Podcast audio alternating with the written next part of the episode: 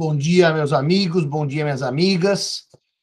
Antes da início da nossa aula, eu quero dizer que hoje estou com a gravata aqui da Pedra da Roseta, em homenagem ao presidente Jair Bolsonaro, carinhosamente chamado por mim de Bolsolino, que conseguiu em cinco ocasiões deixar de comprar vacina pela Pfizer, porque, se não me engano, numa delas ele tinha uma reunião com Amado Batista e churrasco com bife angus. Talvez se o Bolsonaro não fosse presidente, gente como meu amigo Zeno e esposa que morreram de Covid há um mês, talvez estivessem vivos e vacinados. Então, a aula de hoje eu dedico ao presidente Bolsonaro, que se o Brasil fosse um país sério, ele estaria agora na cadeia, não na presidência da República. Então, fica essa nota de horror ao presidente Bolsonaro, ojeriza a esse sujeito de oitava categoria, que o termo genocida se aplica muito bem depois da notícia de ontem da CPI dolosamente ele deixou de comprar vacina para os brasileiros, tá certo? Qualquer país do mundo ele estaria ou, no, ou na cadeira elétrica ou teria já perdido a presidência da República. E aqui ele está tirando sarro da gente. Feita essa minha nota de absoluto desprezo ao Bolsonaro, uma nota mais leve. A Bruna não veio hoje ao escritório, eu peguei a caneca dela e roubei a caneca dela para tomar uh, café na caneca da Bruna para mostrar que quem vai para Portugal perdeu o lugar. Bruna, ó, tô usando a sua caneca, tá? De propósito hoje em dia. Dito isso e feito meu disclaimer sobre o presidente, vamos então começar a aula de hoje, né? Um país triste, um país muito triste. Muito bem. E que não vai ter aula presencial semestre que vem para a gente de novo. Nós continuamos no esquema de câmera por tudo que eu andei ouvindo. Nós estamos trabalhando hoje o contrato de empreitada, e mais especificamente no contrato de empreitada, nós estamos trabalhando hoje a chamada entrega da obra. É, hoje eu não estou de bom humor, Bruna. Depois das, da, da reunião da CPI ontem, eu fiquei de péssimo humor. Depois que eu andei lendo, eu fiquei de péssimo humor.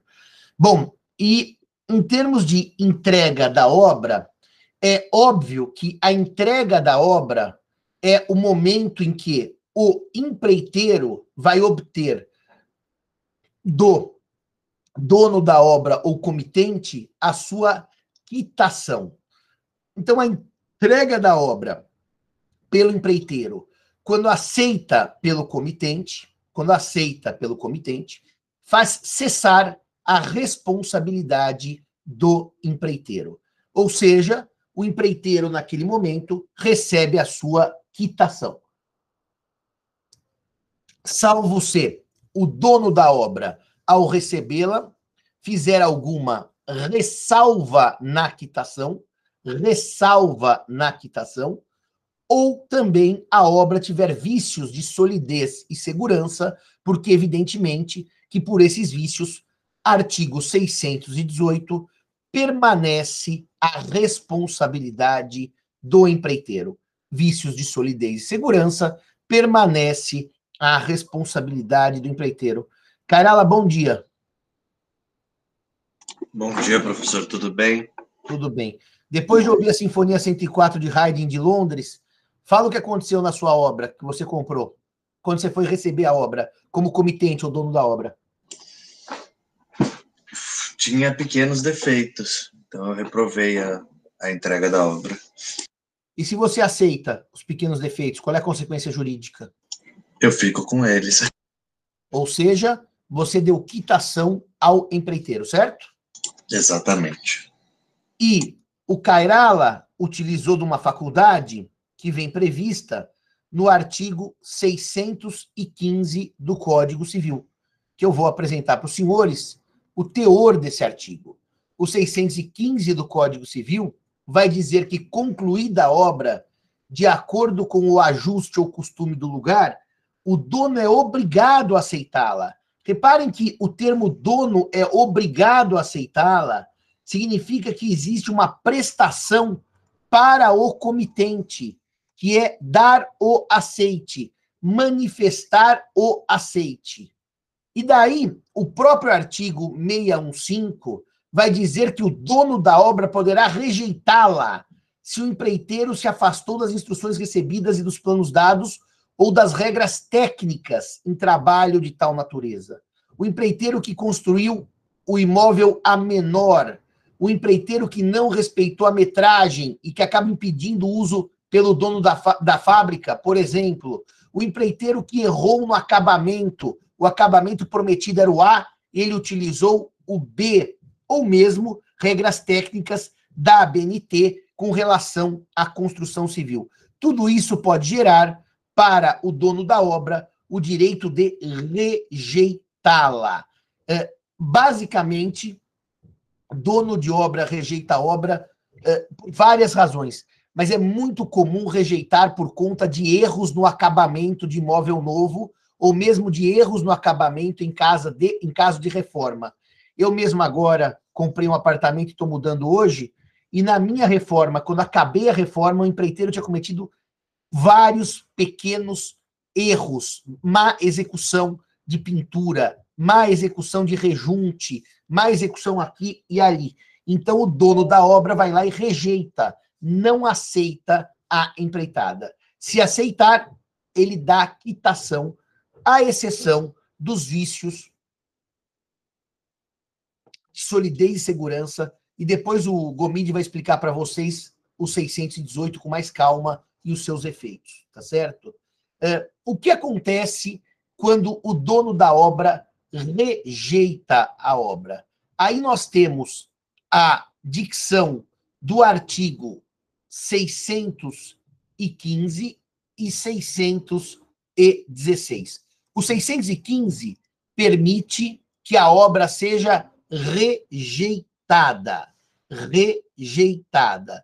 E o 617 vai dizer que no caso da segunda parte do artigo 616, desculpem, no caso da segunda parte do antigo, eh, artigo antecedente, pode quem encomendou a obra, olha, em vez de enjeitá-la, recebê-la com abatimento do preço. No fundo, surgem duas opções.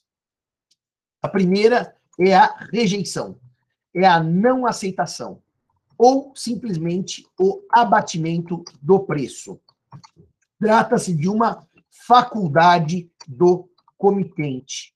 Rejeitar ou abater. Eu já disse isso para vocês, a ignorância é complicada. Quando eu ia ao interior, meus avós tinham fazenda na região de Jaú, e às vezes nascia um carneiro, e o, e o empregado dizia, né? Ah, a mãe enjeitou o carneiro o prepotente aqui dizia: nossa, o sujeito usa o verbo enjeitar, não sabe que não existe isso, que o verbo correto é rejeitar, sendo que depois a gente cresce e descobre que ignorante sou eu, que não sabia que existia o verbo enjeitar e que é técnico e que, aliás, é mais usado pelo Código Civil do que rejeitar. Rejeitar está no CDC. O Código Civil usa, uma linguagem mais castiça e, portanto, o empregado da fazenda falava um português melhor que o prepotente de 17 anos que tirava sarro no uso do verbo. Eh, vivendo e aprendendo. Dito isto, uh, nós vamos prosseguir a nossa conversa com a questão dos riscos decorrentes da empreitada, com a questão dos riscos decorrentes da empreitada. Professor, se o dono dá uma ordem de instrução, mas a mesma contraria a regra técnica, o empreiteiro é obrigado a acatar? Olha, as regras técnicas, Gabriel, elas são das mais diversas naturezas e muito detalhadas para todos os tipos eh, de situação numa obra. Me parece que se eu dou uma regra técnica eh, contra uma, uma, orientação contra uma regra técnica, mas que não compromete a solidez e segurança, mas, por exemplo, diminui a vida útil do material. Supondo que eu diga para fazer uma certa pintura num lugar que a pintura seria rapidamente detonável pelo tempo. É, eu, eu posso desobedecer regras técnicas e falar, desobedece que eu assumo esse risco. Agora, dificilmente me parece que o empreiteiro assumiria um risco de descumprir uma obra técnica que poria em risco a segurança do edifício. Por exemplo, use menos cimento na estrutura, ou faça uma fiação de, mais é, simples, de modo a pôr em risco fogo. Me parece que depende muito de qual ordem você está dando e qual instrução você está descumprindo. Mas se for uma coisa que a norma técnica tem como perfunctória, só para melhorar o uso, a, a, vida útil do material, se você descumprir, o azar é seu. O seu material vai ter menos vida útil, você não pode reclamar.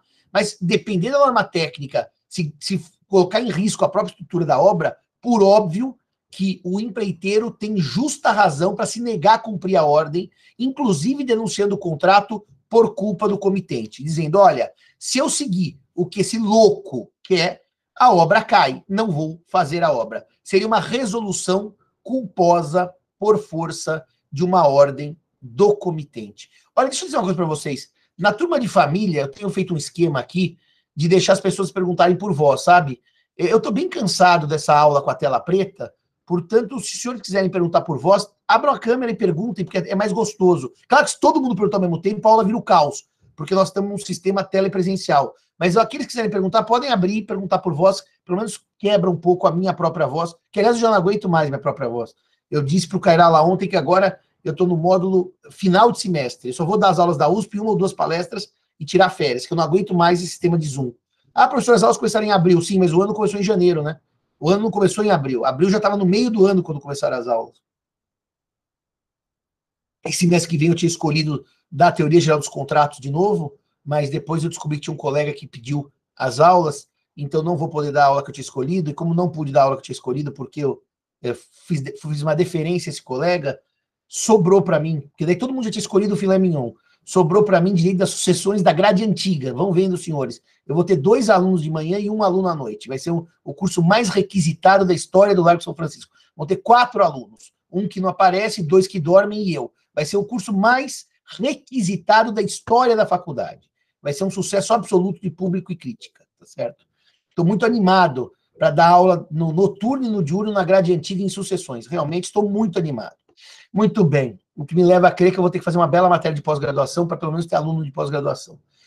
Bom, os riscos decorrentes da empreitada e a sua distribuição começam com o artigo 1267, que é um artigo de uma regra geral sobre o risco das coisas. O artigo 1267, ele trata, aula VIP, Aula VIP quer dizer que você, eu, Cairala, Bruna e alguns orientados meus. Vai ser VIP, eu vou dar aula para eles de sucessão. Se tivesse pelo menos lousa para a gente brincar, não, tem que fazer aqui no PowerPoint setinha que sobe, setinha que desce. Bom, é, ele trata de regra de transmissão da propriedade. Cairala, mostra aí, para falar dos riscos da empreitada, um artigo geral da transmissão da propriedade, que é o 1267. Agora o Marcelão acordou, já são quase oito horas. Marcelão, bom dia. Que bom que você acordou cedo, Marcelão. Estava preocupado com você. A propriedade das coisas não se transfere pelos negócios jurídicos antes da tradição. Então vamos lá. A quem pertence. Pode deixar o artigo aí, Carla. A quem pertencem os materiais na empreitada mista? Na empreitada mista, o empreiteiro fornece os materiais. E pela regra da tradição, do artigo 1267, o material for, é fornecido pelo empreiteiro é de sua propriedade até que ocorra a tradição. E, portanto, se o material se perder, se o material se perder durante a consecução da obra, como a empreitada é mista, a responsabilidade e os efeitos da perda recaem sobre o empreiteiro o empreiteiro é dono.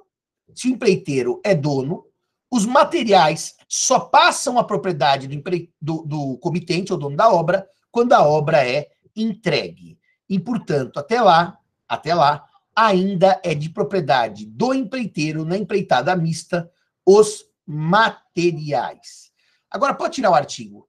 Agora, supondo que empreitada seja de lavor, Bom, se a empreitada for de lavor e o dono da obra fornecer ao empreiteiro os materiais, é... deixa eu dizer uma coisa para vocês. O que eu tenho visto nas pequenas obras, é... e curiosamente eu e minha irmã estamos mudando de casa, cada um para uma casa, porque irmão é ótimo, irmã é ótima, mas morar junto é péssimo. É... e cada um tá, contratou um empreiteiro para a obra. Há uma situação em que o dono da obra paga o material, mas quem compra é o empreiteiro. Ele compra, ou seja, não sou eu que vou comprar a tinta, porque eu não sei escolher tinta, tá certo? Nessa hipótese, o empreiteiro comprou o material por minha ordem. Portanto, o material é meu. Ele não está fornecendo material. Ele está comprando material com minha autorização. E nessa hipótese, o material é meu. Bom, Simão, se você é o dono do material como comitente, o que acontece? O que acontece com a perda eventual do material? Reparem que aí o artigo 612 do Código Civil vai dizer o seguinte: se o empreiteiro forneceu só mão de obra, se o empreiteiro forneceu só mão de obra, todos os riscos que não tiver culpa correrão por conta do dono. Em suma, se eu sou dono, res perit domino. Essa é a regra geral da propriedade. A coisa perece para o dono. E, portanto, se o Simão deu autorização ao empreiteiro para ele adquirir os materiais e ele adquire. Vamos pensar que os materiais estão na obra. Vamos pensar que naquela noite cai uma grande chuva e todo o material é destruído por força maior. Quem perdeu é o proprietário Simão. Por óbvio que, se houver culpa do empreiteiro, culpa, caberá ao empreiteiro indenizar os materiais perdidos.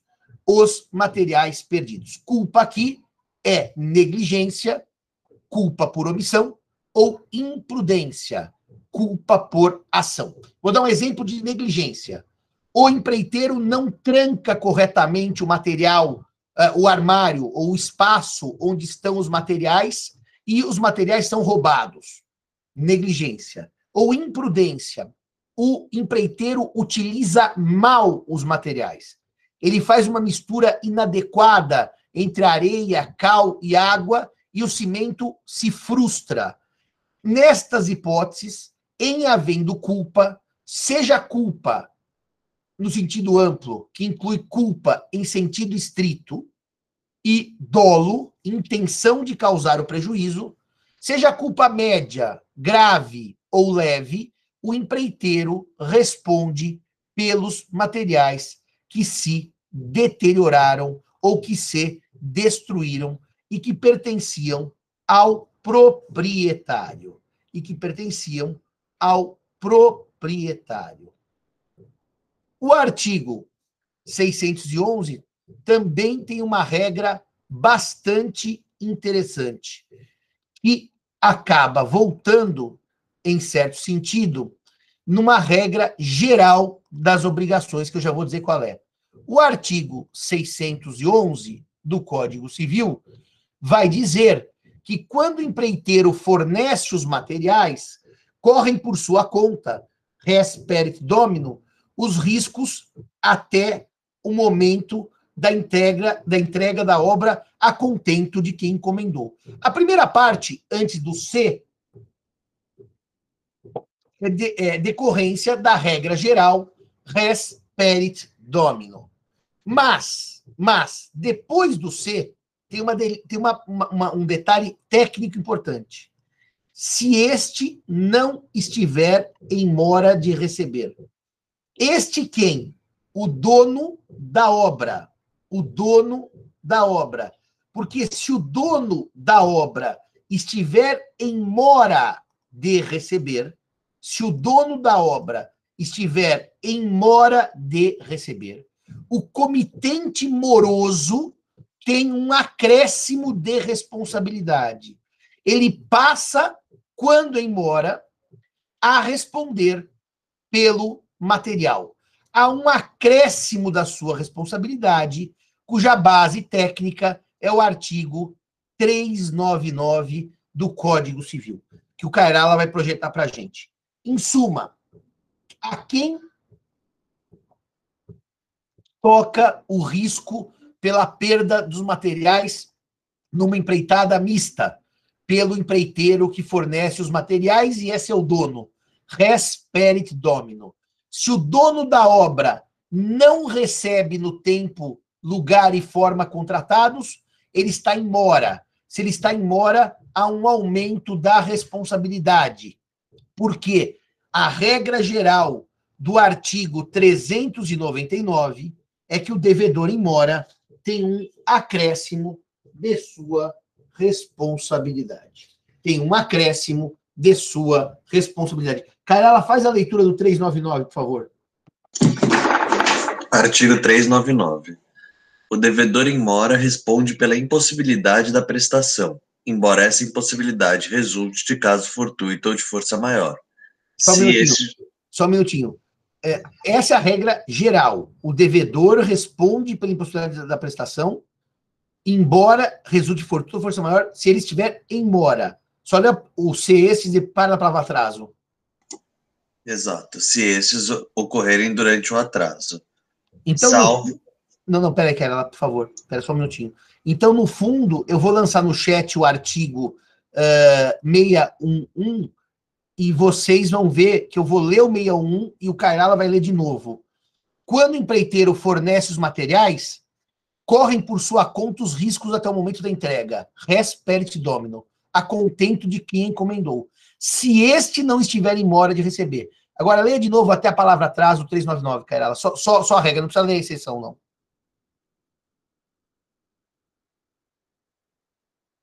O devedor em mora responde pela impossibilidade da prestação, embora essa impossibilidade resulte em caso fortuito de força maior, se estes ocorreram durante o atraso. Ou seja, no fundo, o que faz o 611 é reproduzir para a empreitada, reproduzir para a empreitada o, a regra geral da mora.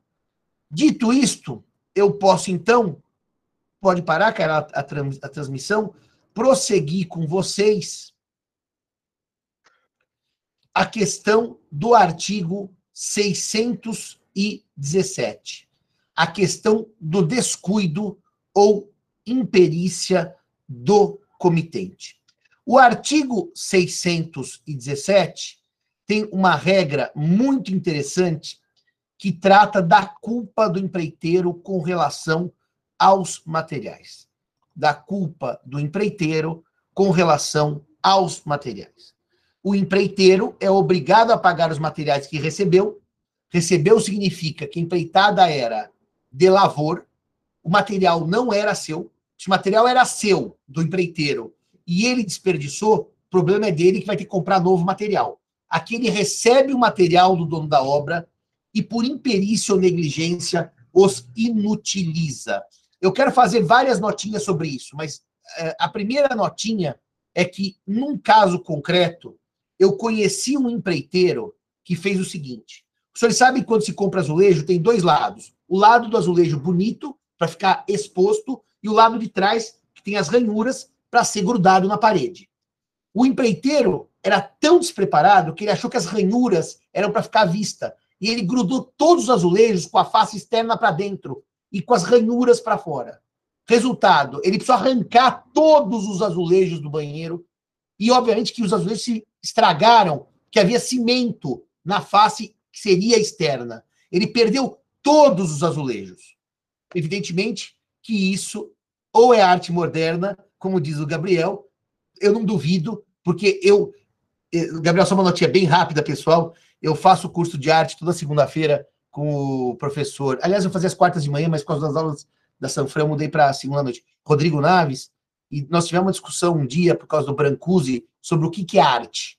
Porque o Brancusi teve um- uma questão muito curiosa. Entrou uma obra dele para uma exposição nos Estados Unidos. Era uma obra. E o- a alfândega americana, a Receita americana, quis taxar como importação. E a regra é que se é obra de arte, não havia imposto de importação. Mas a Receita dizia, como é que essa coisa horrível é arte? E houve um processo no tribunal americano para discutir o que era arte. E o Brancusi levou vários experts em artes para discutir o que era arte. É um dos textos mais lindos que eu já li na minha vida em inglês. É lindo esse texto, que é um debate sobre o que é arte. Então, até posso imaginar que o banheiro com os azulejos ao contrário, para muitos seja obra de arte. Só tinha um pequeno problema.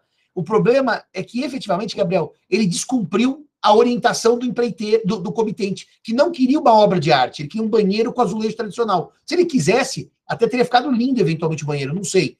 Gosto não se discute, se lamenta. Mas, de qualquer maneira, o que aconteceu? O empreiteiro perdeu todos os azulejos. Sabe onde eu já vi coisas também de perda grande de material? Existem certos pisos, bom, agora os pisos são mais modernos, mas que no passado precisava haver, haver corte deles direitinho para o rejunte Senão os azulejos ficam o piso fica completamente disforme. O empreiteiro que não tem técnica, corta mal, ele perde todo o piso. Está mal cortado e mal instalado. Não dá para salvar. Tem que arrancar e fazer o piso de novo. Agora, reparem por que eu gosto de falar desse artigo. Eu, mais do, do que do artigo, eu gosto de falar da estrutura técnica e dos termos que o artigo usa. O artigo 617 diz que o empreiteiro é obrigado a pagar os materiais que recebeu se por imperícia ou negligência os inutilizar. Isso aqui é muito curioso. Cara, ela projeta para a gente, por favor, o artigo 186, que traz a regra geral da responsabilidade civil, e o artigo 186, que trata dos danos. É uma, é uma regra geral que vocês aprendem é, quando a gente estuda os atos ilícitos. O final do artigo 159. Lê, lê o 186 inteiro enquanto eu tomo água, por favor, Marcelo. Artigo 186.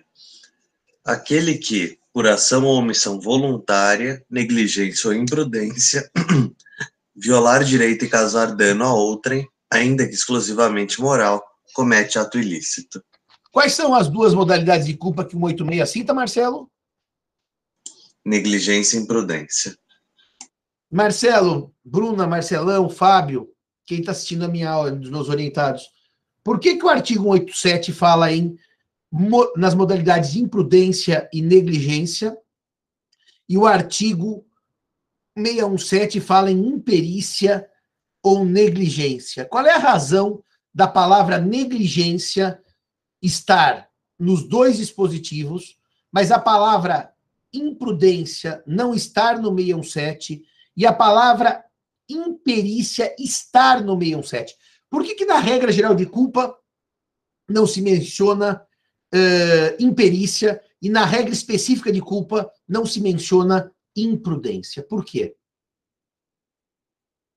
Porque na regra especial você presume que aquele, que aquela, aquele agente econômico, etc., é perito, de fato, naquela área, e na regra geral não há como se exigir uma perícia especial de dos determinadas pessoas?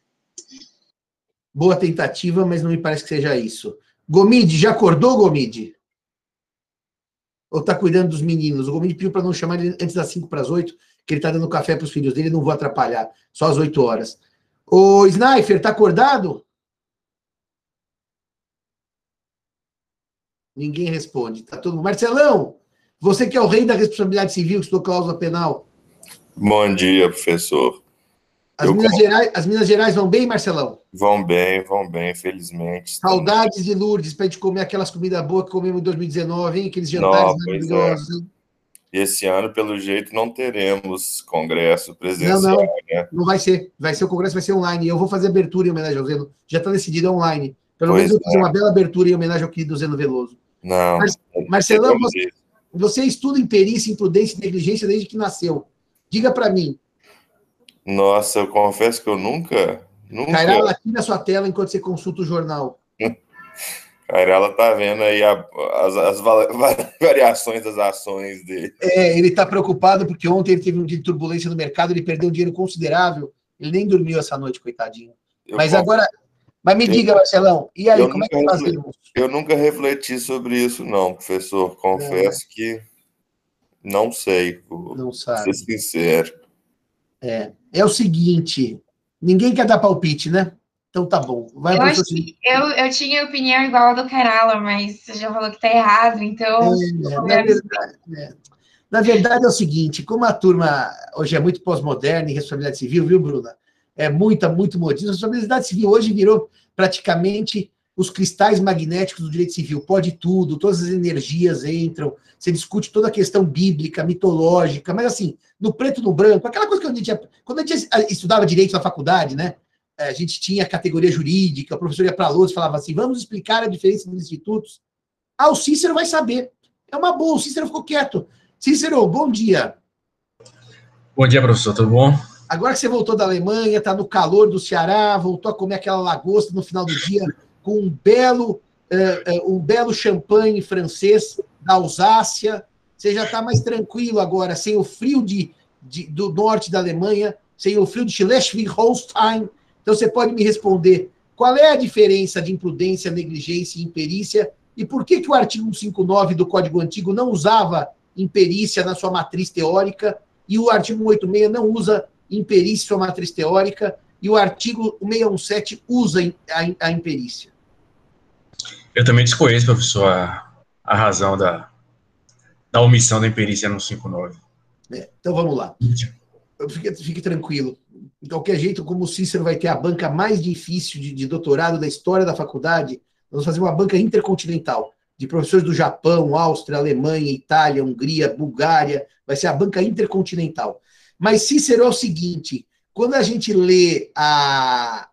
Porque assim, ninguém também gosta de ler os clássicos mais, né? A gente começa a ler do resumo da, da internet para frente. Mas os clássicos nos ensinam, basicamente, um homem chamado uh, Aguiar Dias, José de Aguiar Dias, José de Aguiar Dias, que a imperícia não é uma modalidade autônoma de culpa.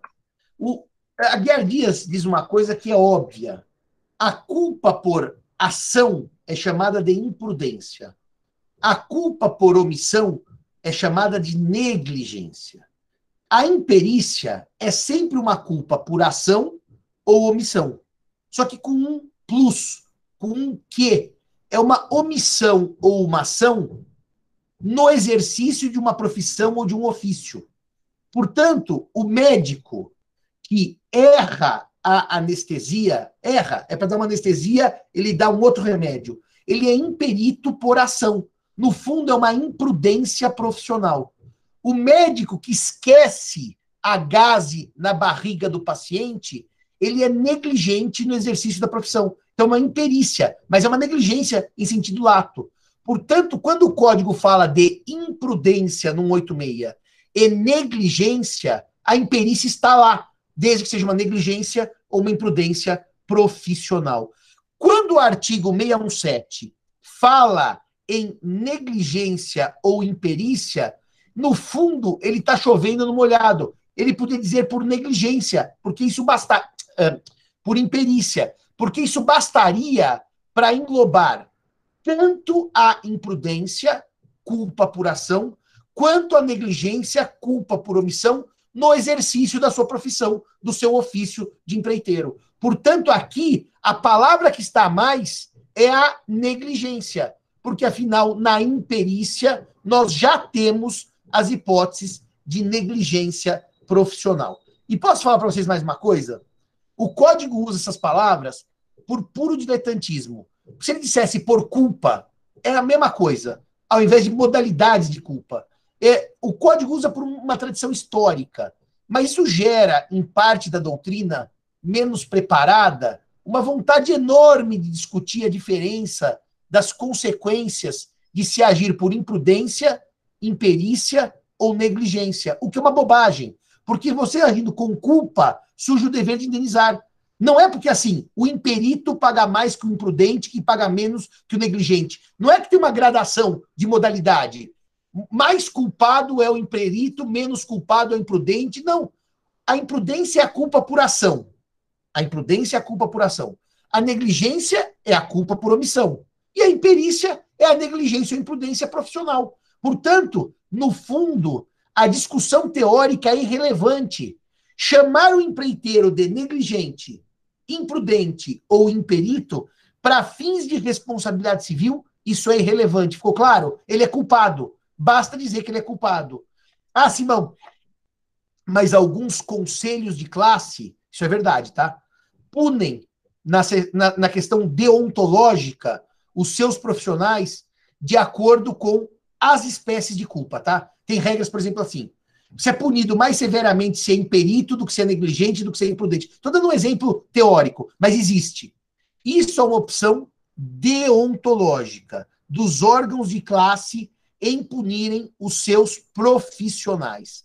Mas, de qualquer maneira, é absolutamente irrelevante, irrelevante, pro direito civil, se vocês disserem o empreiteiro é negligente, imprudente ou imperito. O resultado é igual. Causou um dano de 10, ele paga 10. Não é assim, gente. Se ele é imperito, causou um dano de 10, paga 9. Se ele é negligente, causou um dano de 10, paga 11. Não, não. Se ele é culpado, ele paga 10 porque o dano é de 10. Está bem claro que esses termos teóricos não mudam a responsabilidade civil.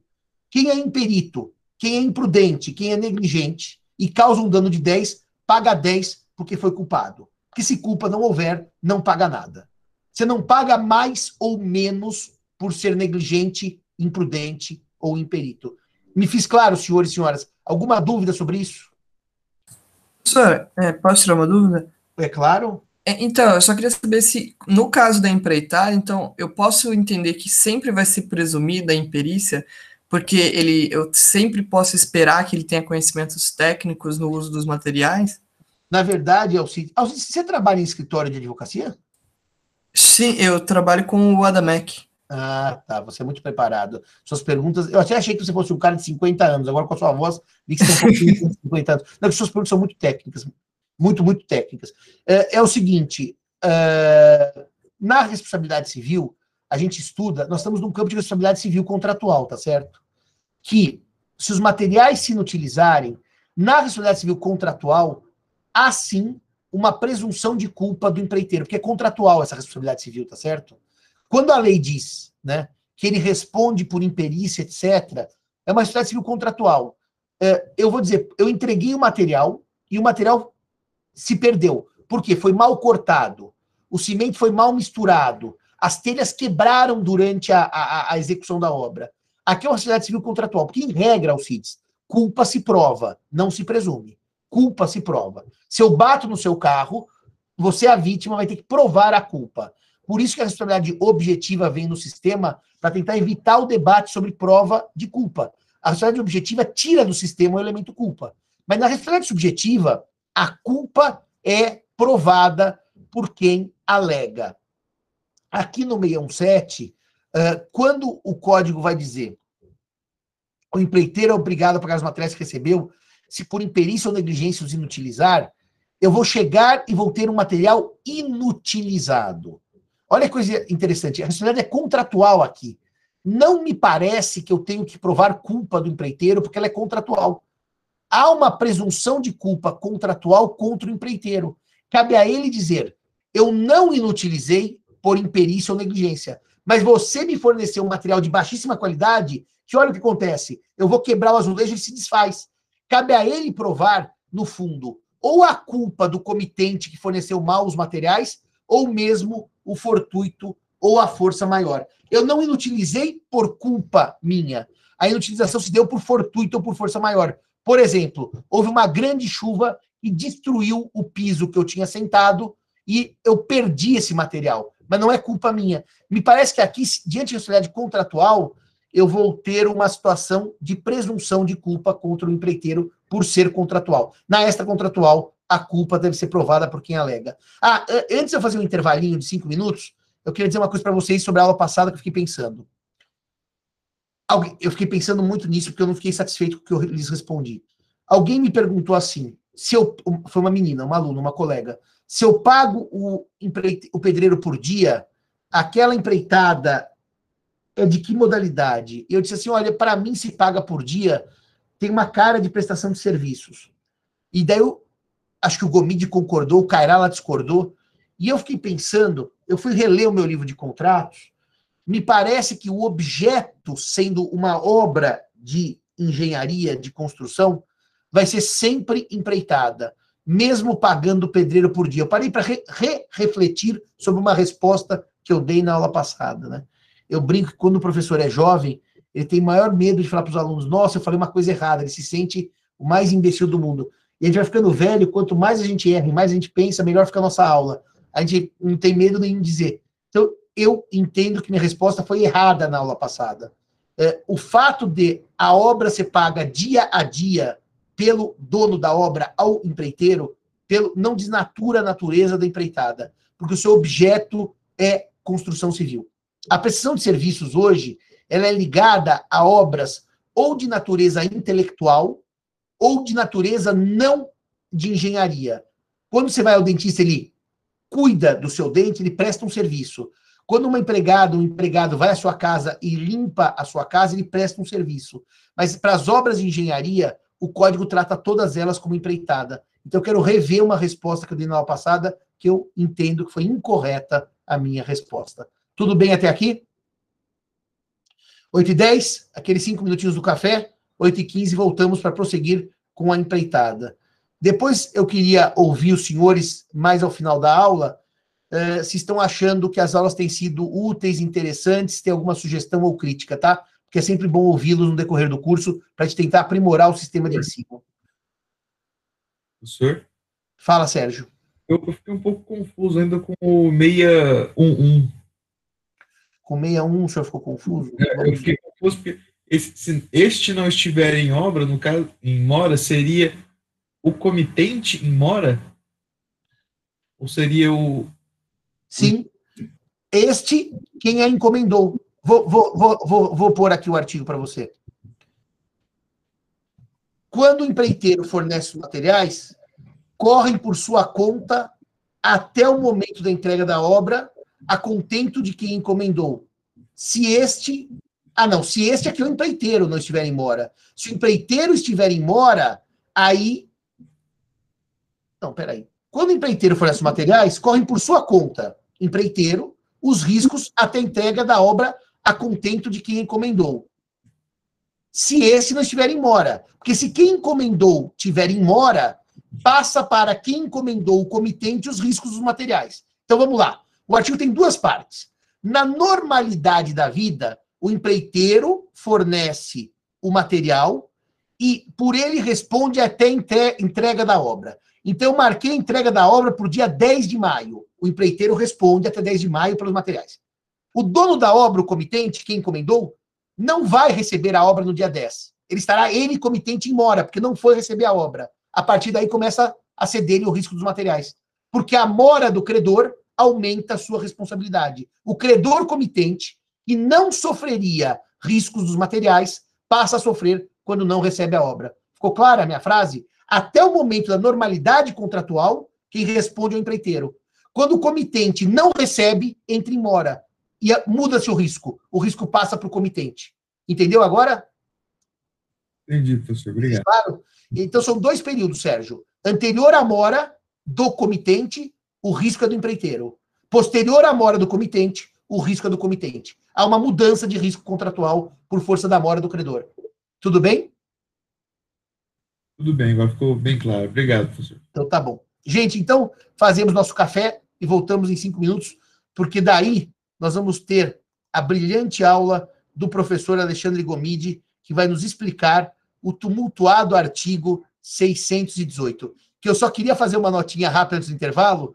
Ontem, numa palestra da Escola Paulista da Magistratura, aqui de São Paulo, da EPM, eu fui convidado para falar de prescrição e decadência pelo desembargador Francisco Loureiro e o desembargador Enéas Costa Garcia, que foi meu colega de, no tempo de doutorado aqui da Sanfran, e um aluno juiz perguntou a minha leitura do 618. E eu vou começar para fazer, antes do nosso intervalo, só com uma frase. O Loureiro disse assim: os, eu, eu falei, olha, eu, o 618 é um artigo difícil de falar, porque o Tribunal de São Paulo tem decisões tão díspares que qualquer coisa que eu diga, alguém já disse. E qualquer coisa que eu diga, muita gente já disse que eu estou errado. Então, assim, é um artigo tão polêmico que é difícil até dar uma orientação. Mas dei minha opinião. O Loureiro falou assim: Simão, você tem tanta, tanta razão que a gente brinca que o 618 aqui no tribunal é o chamado artigo Kama Sutra tem todas as posições. Você escolhe uma que está no Tribunal de Justiça. Portanto, olha a responsabilidade do professor Gomide ao trabalhar o artigo Kama Sutra daqui a pouco com vocês, após o intervalo. Mas Kama Sutra jurídico, para não haver também dúvida, o professor Simão não está incitando nada ao sexo. Até daqui a pouco, se Deus quiser.